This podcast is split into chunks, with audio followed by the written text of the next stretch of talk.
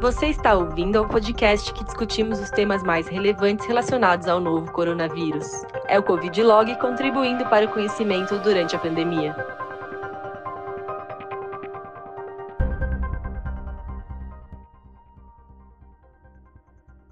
Olá, sejam bem-vindos a mais um podcast do Covid Log. Hoje eu, Renato Stanzioni, vou conversar com a Juliana Dallagnol e com a Mariana Kerbal, é médica hematologista do Hospital Albert Einstein e também preceptora da residência de transplante de medula óssea. Hoje a gente vai conversar sobre o manejo dos pacientes com mieloma múltiplo na época do Covid, seguindo a nossa série sobre hematologia. Oi, Juliana. Oi, Mariana. Oi, Renata. Oi, Mariana. Tudo bom? Oi, Ju. Oi, Renata. Muito obrigada pelo convite, por estar conversando aqui com vocês hoje. Bom, Mari, a gente vem conversando já, a gente já fez alguns outros temas, né?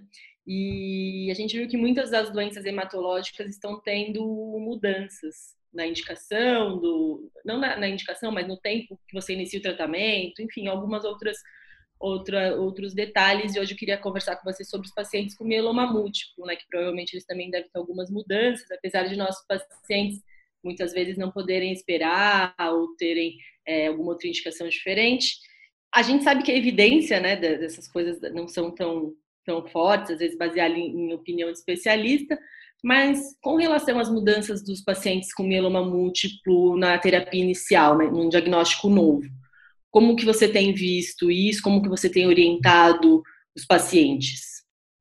Então, realmente a gente ainda não tem uma literatura robusta sobre isso. O que a gente tem são as recomendações das sociedades que já se posicionaram.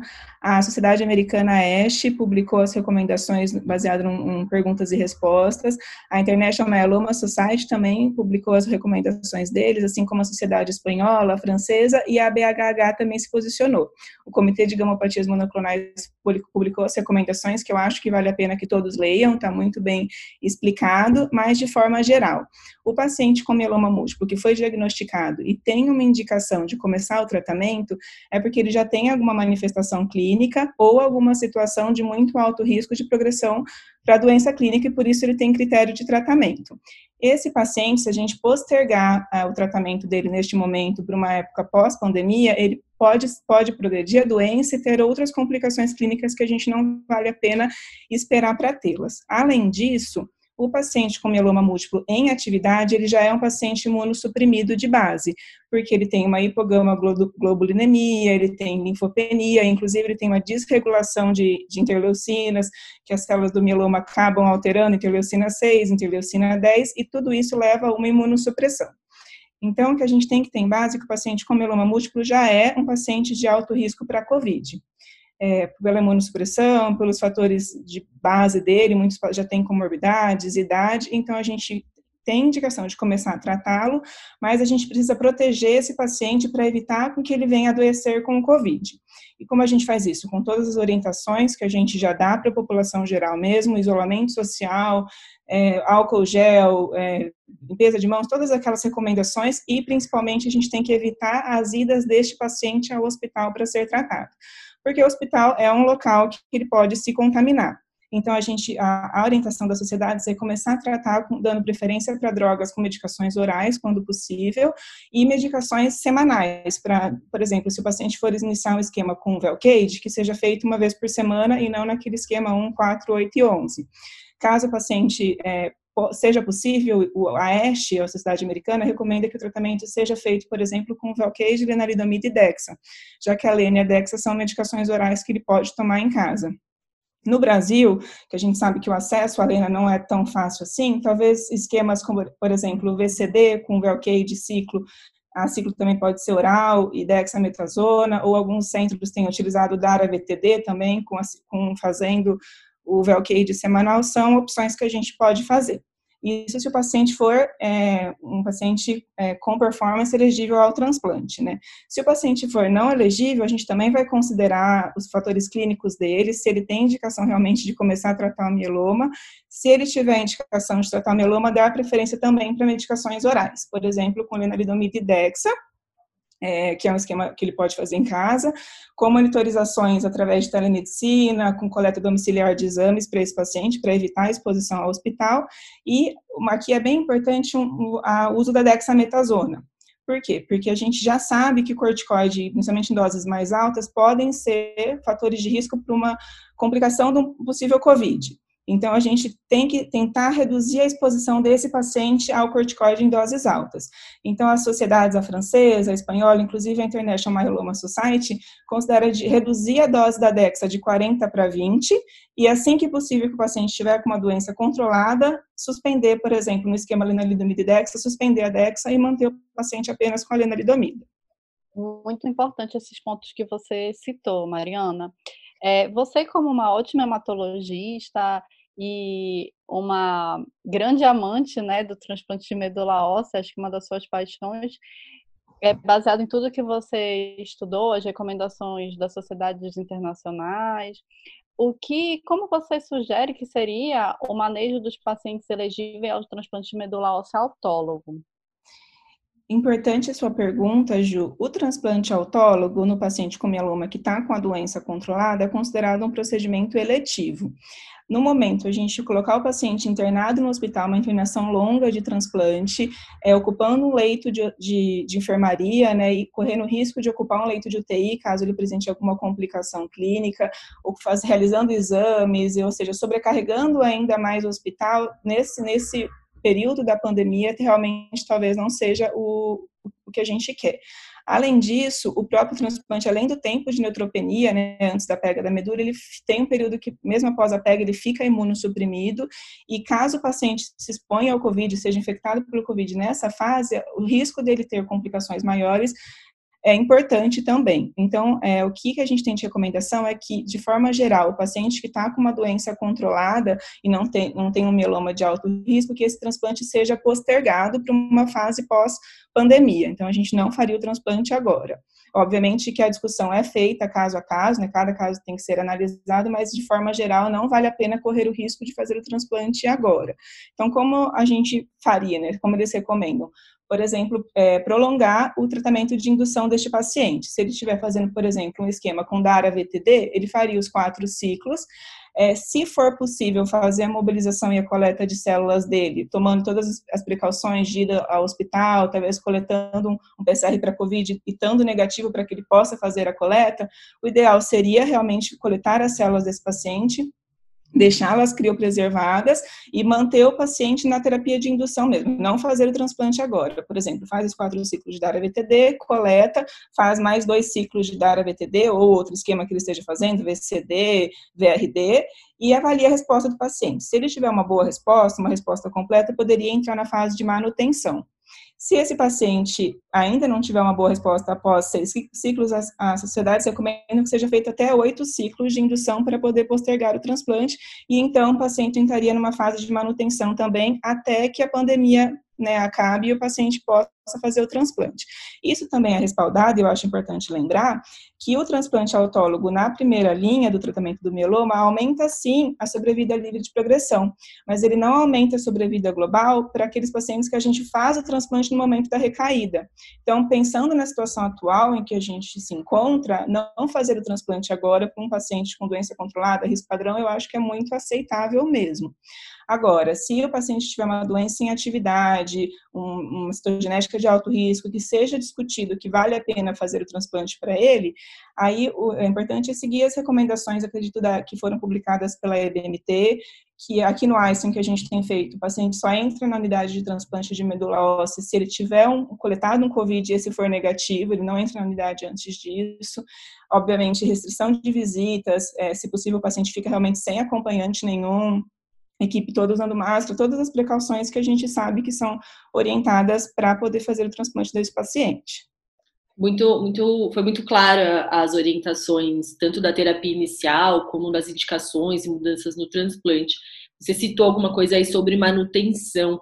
Tem alguma mudança é, nas recomendações da manutenção? Seja uma mudança de medicação, é, ou até tempo, alguma coisa baseada em resposta? Como que você tem conduzido esses casos? Também muito importante sua pergunta, a manutenção, ela realmente, a meta-análise, estudos clínicos randomizados mostraram que ela aumenta bastante a sobrevida livre de progressão dos pacientes. Tem uma meta-análise que aumentou mais de 20 meses esse tempo de sobrevida livre de progressão.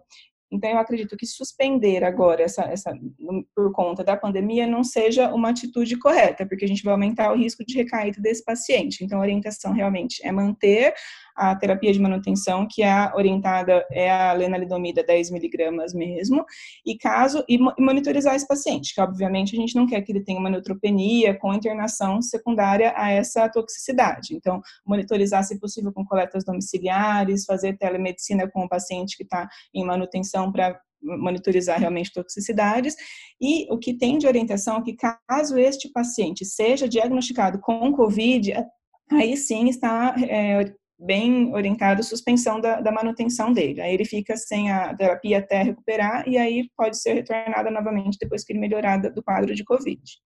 Mariana, você abordou muito bem o manejo dos pacientes aí em tratamento oncológico e com relação às medicações de suporte.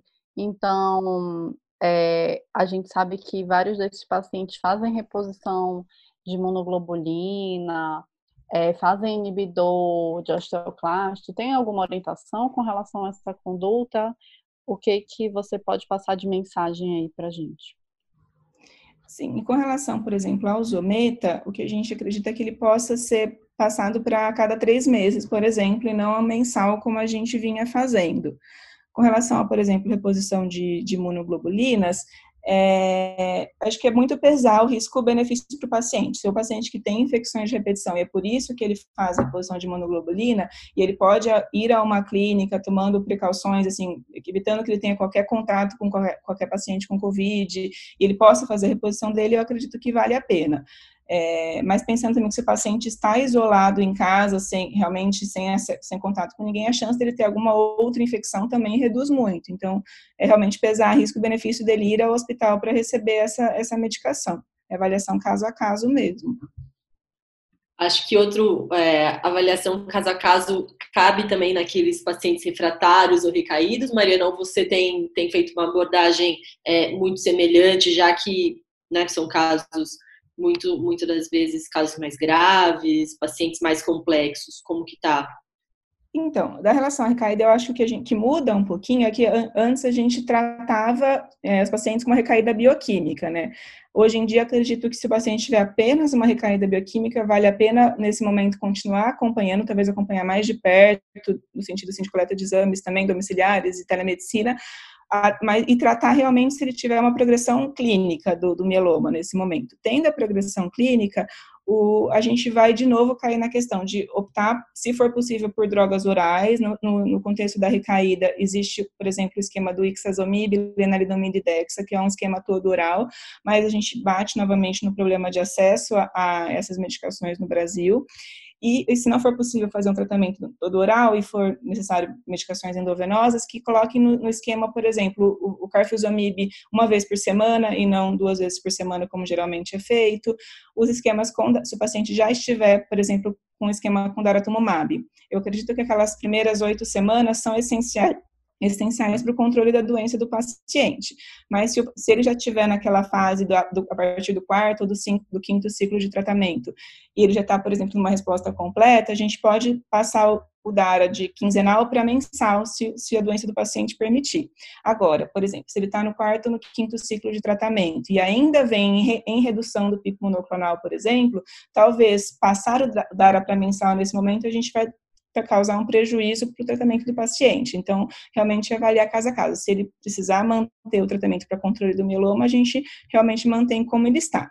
Outra coisa que as sociedades recomendam no contexto da, da, recaída é se o paciente estiver já utilizando o esquema com três drogas e também já estiver com a doença controlada, neste momento vale a pena talvez deixar ele no esquema com duas drogas, por exemplo, somente lenalidomida e dexa, se já for possível nesse momento.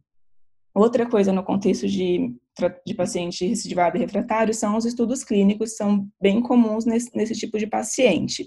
É, os pacientes que já foram incluídos, já estão em segmento, acredito que vale a pena conversar com o pesquisador se, se essas visitas podem ser também por telemedicina e também com coletas domiciliares para evitar a vinda excessiva desses pacientes ao hospital.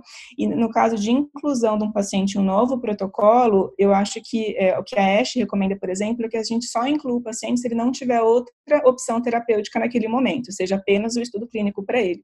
Aí sim vale a pena correr o risco da exposição deste paciente e incluí-lo, se não optar por algum outro tipo de tratamento. Legal, Mária. Eu, você, você bateu na tecla algumas vezes, né, durante todo, durante a conversa hoje sobre o acesso, né? Isso é uma coisa que a gente também já discutiu uh, nos linfomas, né? É, o acesso a medicações via oral, o acesso é, já em primeira linha, né? Eu acho que isso é uma coisa realmente que a gente está esbarrando nisso, mas que talvez sirva como é, um, um, início de um caminho, né? Para depois disso, quem sabe é, isso ser facilitado, tanto, tanto quanto ao SUS e, e, e, aos planos de saúde, né? A gente vive numa realidade, vive não, a gente está conversando mais de, desse acesso dessas drogas de setor privado, mas também tem isso em relação ao SUS, né? Sim, com certeza. É uma, uma coisa que a gente tem que aproveitar também para rediscutir. Eu gostaria que, nesse final desse bate-papo bem rico, que a Mariana é, passasse alguma mensagem aí do que fica de da fala mais importante dela com relação a como conduzir os pacientes com mieloma múltiplo no contexto da pandemia. Então, eu acho que fica mesmo de mensagem é que o paciente com doença em atividade precisa ser tratado. A gente ele precisa controlar a doença dele até para evitar outras complicações e pela própria imunossupressão, pela própria doença de base, então ele precisa ser tratado.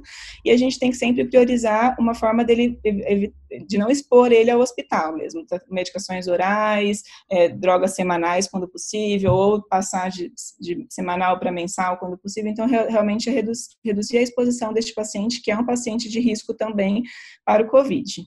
Legal, muito obrigada, viu, Mariana? Você foi muito, muito esclarecedor, você conseguiu eleger de uma maneira clara e rápida todas as orientações. Obrigada de novo pela participação, obrigada, Ju. Obrigada, Renata, obrigada, Mariana.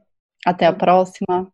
Gostaria de agradecer também vocês pela oportunidade e aproveitar para parabenizar por essa iniciativa. A gente está num momento muito delicado, em que a gente está aprendendo em tempo real como manejar nossos pacientes nessa situação nova do Covid e ter esse canal de comunicação com vocês e aprender também com vocês é de extrema importância. Muito obrigada. Obrigada, até a próxima, pessoal. Tchau, tchau.